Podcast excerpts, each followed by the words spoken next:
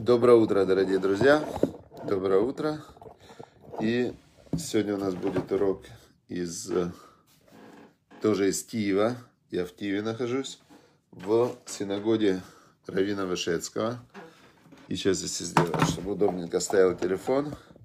Не успела сегодня дойти до дома. И, значит, буду проводить здесь урок. Очень хорошо, что Facebook дает сейчас такие возможности – проводить урок из любой точки, где бы ты ни находился. И также можно слушать урок в любой точке. Это очень прекрасно.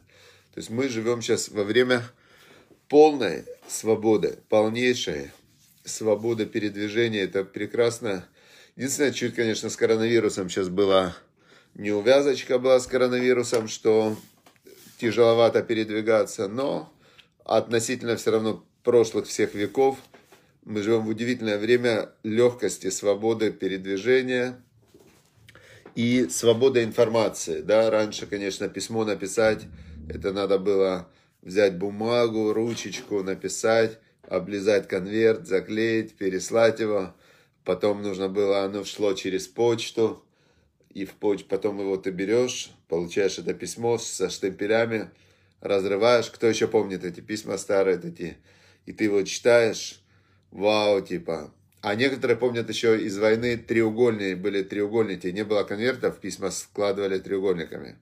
А лет 200-300 э, назад голубями посылали, представляете? Сейчас бы Марина Хайтин захотела бы письмо послать Любого Тимовой. Значит, голубя привязала голубя письмо, отправила и ждешь, прилетит голубь, не прилетит, непонятно. Хорошо. Значит, мы продолжаем изучать Тору, но Тора не меняется. Что интересно, вот так же сидели евреи, открывали книги тысячу лет назад, те же книги, две тысячи лет назад, те же книги, двести лет назад, те же книги, одни и те же книги вообще не меняясь. Вот прям можете себе представить? И мы сейчас открываем ту же самую книгу, глава называется «Зод Абраха». Это браха, это благословение. И это именно то благословение, которое 4000 лет назад получил Авраам от Бога. И называется это Зод Абраха. Вот то благословение, которое Машарабейну перед смертью передавал 12 коленам. И вот он закончил как раз, сегодня мы изучаем окончание главы Зод Абраха, он это закончил. И он это благословение передает еврейскому народу уже в целом. И он говорит, вот будешь сидеть там, я буквально несколько слов из сегодняшнего хитаса расскажу. Значит, то, что меня впечатлило. Меня впечатлило там один отрывок такой, что будешь сидеть бадат, бебетах, будешь сидеть один в безопасности. И Раша там объясняет, что в принципе человеку нужно собираться вместе, людям надо собираться вместе, когда они хотят защититься от опасности какой-то. И люди э, общаются, вот люди общаются друг с другом, есть у человека потребность в общении, людям просто необходимо друг с другом общаться, потому что это одна из главных потребностей человека получать от других людей позитивное общение, да, такое дружеское позитивное общение. Поэтому Facebook на этом очень сильно вырос. Facebook очень облегчил для нас э, возможности коммуникации, общения, вот это вот э, ощущение, что ты кому-то нужен, интересен, что ты сам можешь кому-то поставить там лайки какие-то, написать комментарии, сердечко послать, там обнять кого-то виртуально, да, и, э, значит, э, Facebook нам облегчил это общение. Вот мы сейчас утром общаемся, и э, Наташа Алексеенко смотрит, например, или там Колесник Петр, Татьяна Талисман, значит, из Биробиджана. Из Биробиджана, можете себе представить, когда-то сослали евреев в Биробиджан, говорят, езжайте в Биробиджан, живите там, да.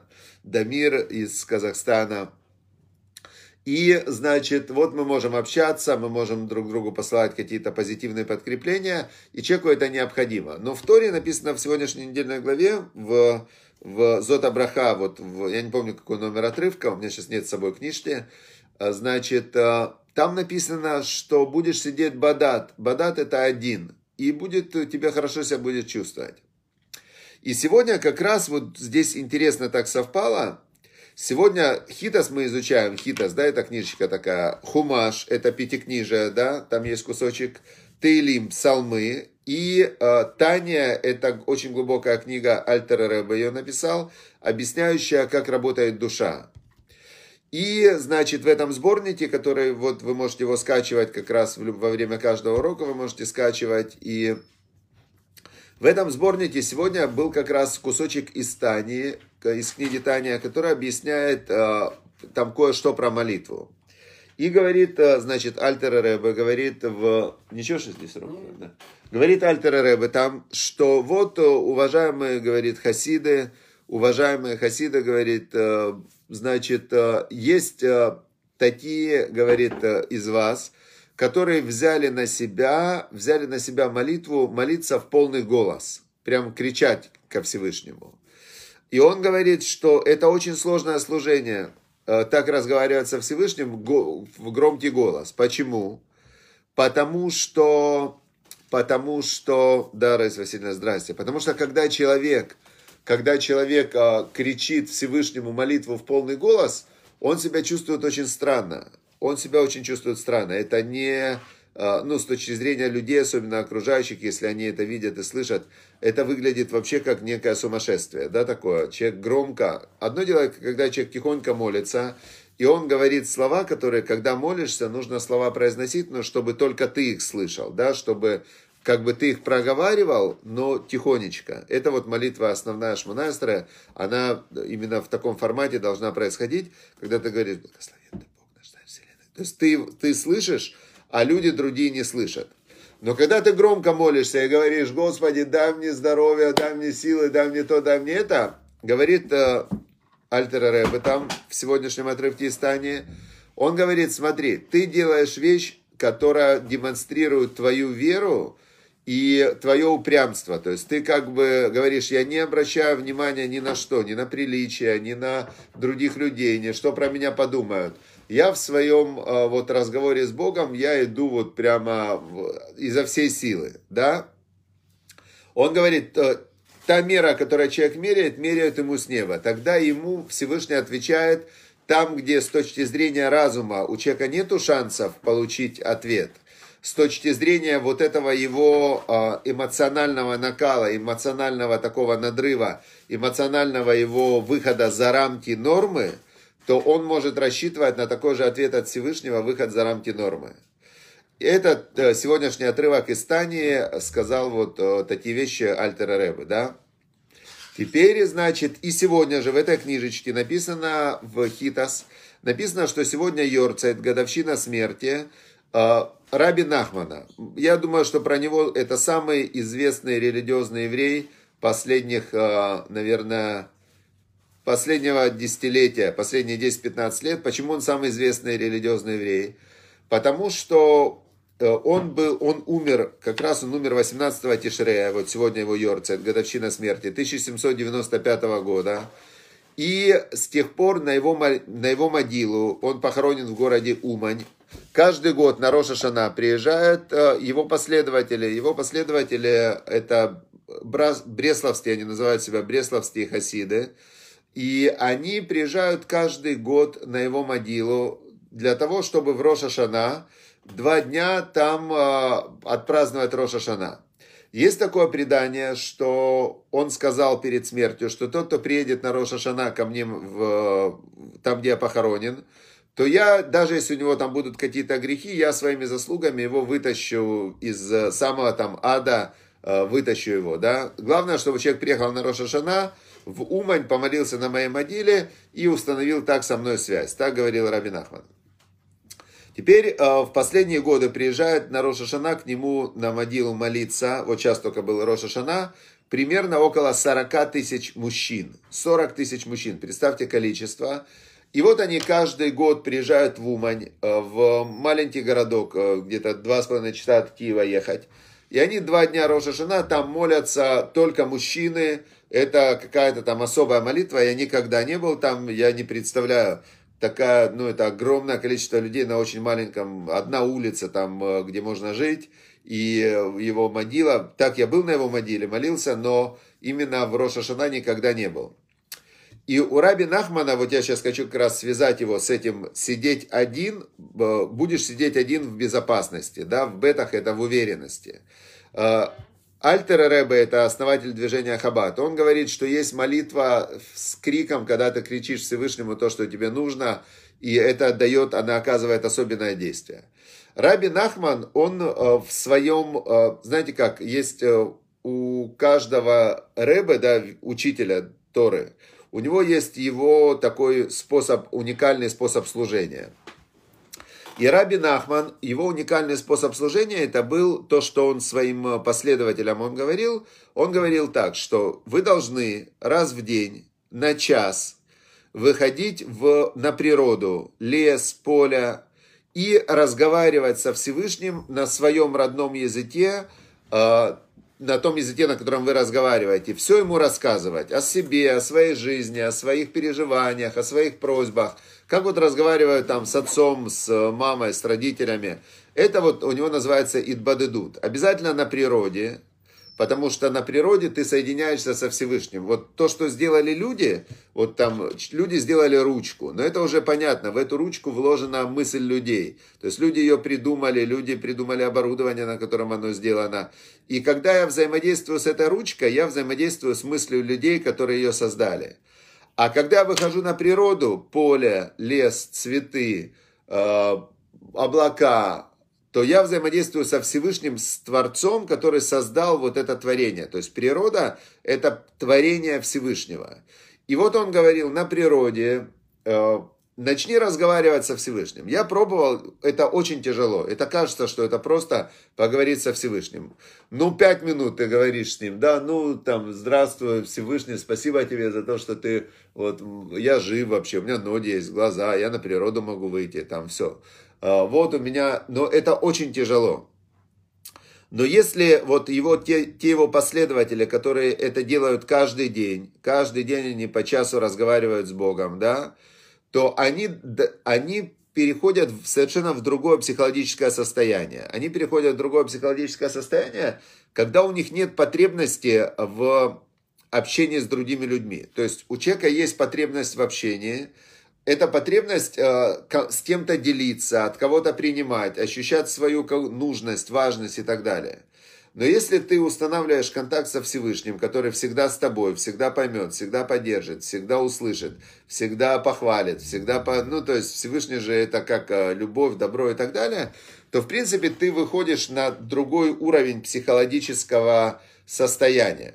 Теперь э, то, что считается нормой, а норма это очень растяжимое понятие, потому что в одном обществе нормой считается одно, а в другом обществе нормой считается другое. То есть если бы мы жили где-нибудь там 500 тысяч лет назад, то нормой было бы один вид поведения, а сейчас норма это другой вид поведения. В Советском Союзе нормой был один вид поведения, там и так далее. То есть норма вообще это понятие очень растяжимое, это то, что делает... Вот Ушпизин, да, отлично, фильм Ушпизин очень советую. Вот Оксана, спасибо, напомнила, есть на русском языке прекрасный фильм. Он как раз, я советую именно его посмотреть сегодня, даже можно сегодня или там завтра после шабата. Э, фильм Ушпизин как раз рассказывает о времени, в котором мы сейчас находимся. Это время Сукота. Как раз он объясняет вот эти три вида растений, этрог. Там весь фильм э, крутится вокруг того, что как э, он купил этрог, этот плод за очень дорогой этрог он купил, и к чему это привело. Фильм потрясающий. Вот кто его не видел, обязательно его посмотрите. Сегодня или там завтра после шабата можно посмотреть на русском языке у Шпизин, гости. А вообще просто уникальнейший фильм. И вот, значит, э, но я сейчас э, хочу с точки зрения вот психологии это все связать. Значит, обычно человек, он чувствует свою зависимость с детства, человек зависим от родителей. И родители, они ему в голову вкладывают, э, вкладывают ему различные, различные вот эти вот модели, как относиться к себе. То есть родитель, который ребенку все время говорит что-то о ребенке, то он, родитель, вкладывает потом в голову ребенку, что ребенок будет себе всю жизнь говорить о себе, и что он даже будет говорить своим детям. И когда родитель ребенка ругает или там его э, критикует и так далее, то он создает ребенку внутри очень большие комплексы. Дальше ребенок сам с собой этими же словами разговаривает. Он не понимает, что это у него родительский голос, да? И он, значит, с собой сам продолжает сам себя критиковать э, там, и так далее, упрекать. Если родитель, наоборот, ребенка ты молодец, там все у тебя получится, поддерживает, то, то тогда у ребенка, у человека, у взрослого потом, у него внутри совершенно другая, другой внутренний диалог всю жизнь идет. Его личность, она совершенно по-другому строится. Теперь получается так, что у каждого из нас есть внутри вот эти все разные голоса, и человеку необходимо коммуницировать с другими людьми, чтобы, э, ну, чтобы, быть, чтобы жить полноценной жизнью. Теперь, но если ты выстроил коммуникацию со Всевышним, если ты выстроил коммуникацию, что ты всегда с Богом можешь поговорить, и всегда можешь получить от Бога ответ в виде признания, тепла. Я сейчас вспоминаю, вспоминаю сейчас э, одна книга, я тоже всем рекомендую ее прочитать, чтобы понять, вот, что внутри происходит. Называется эта книга «Сила настоящего». Сила настоящего, это написал ее Экхарт Толле. И вот у него была ситуация, когда ему было настолько плохо с собой, что он просто хотел э, вообще уже, ну просто вот ему такое было страдание, то есть он сам с собой внутри не мог находиться. И он в какой-то момент, он задумался, что значит я не могу с собой находиться. Он понял, что те голоса, которые внутри его разговаривают и э, описывают ему мир, э, людей и так далее, его самого, что значит, э, что это не он, что это какой-то наносной голос, он это называет эго.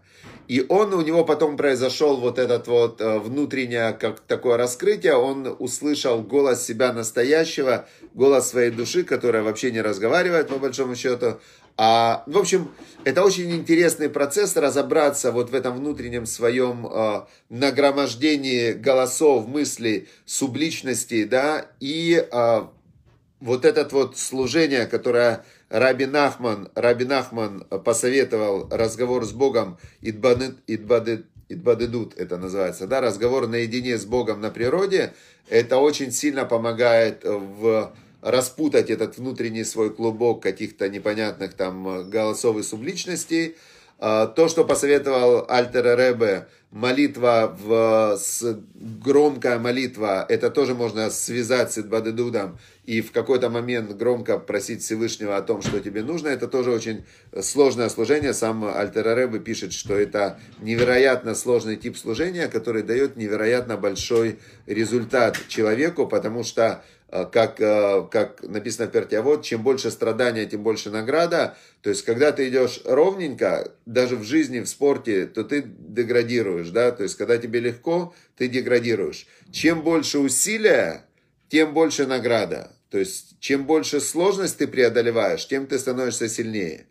Поэтому можно как раз все это связать. А что станет результатом, что станет внутренним э, как бы критерием того, что ты на правильном пути – Результатом является то, что человеку очень хорошо с собой, независимо от того, как ведут себя другие люди, независимо от того, какая на улице погода. Когда человеку хорошо внутри, то, чего мы сейчас в праздник Суккот стараемся поймать, вот это ощущение радости, а, ощущение а, полноты жизни, даже если ты находишься в шалаше, даже если ты делаешь непонятные движения четырьмя видами растений, но когда ты, тебе хорошо с собой, то все, тебе хорошо в жизни. И это то, к чему человек должен стремиться. А, это показывает, что у него правильно выстроенная вообще система в психологии, его внутри мышления. Когда человеку хорошо с собой внутри, независимо от того, что происходит снаружи, то значит, а, значит молодец, молодец, значит, хорошо живешь.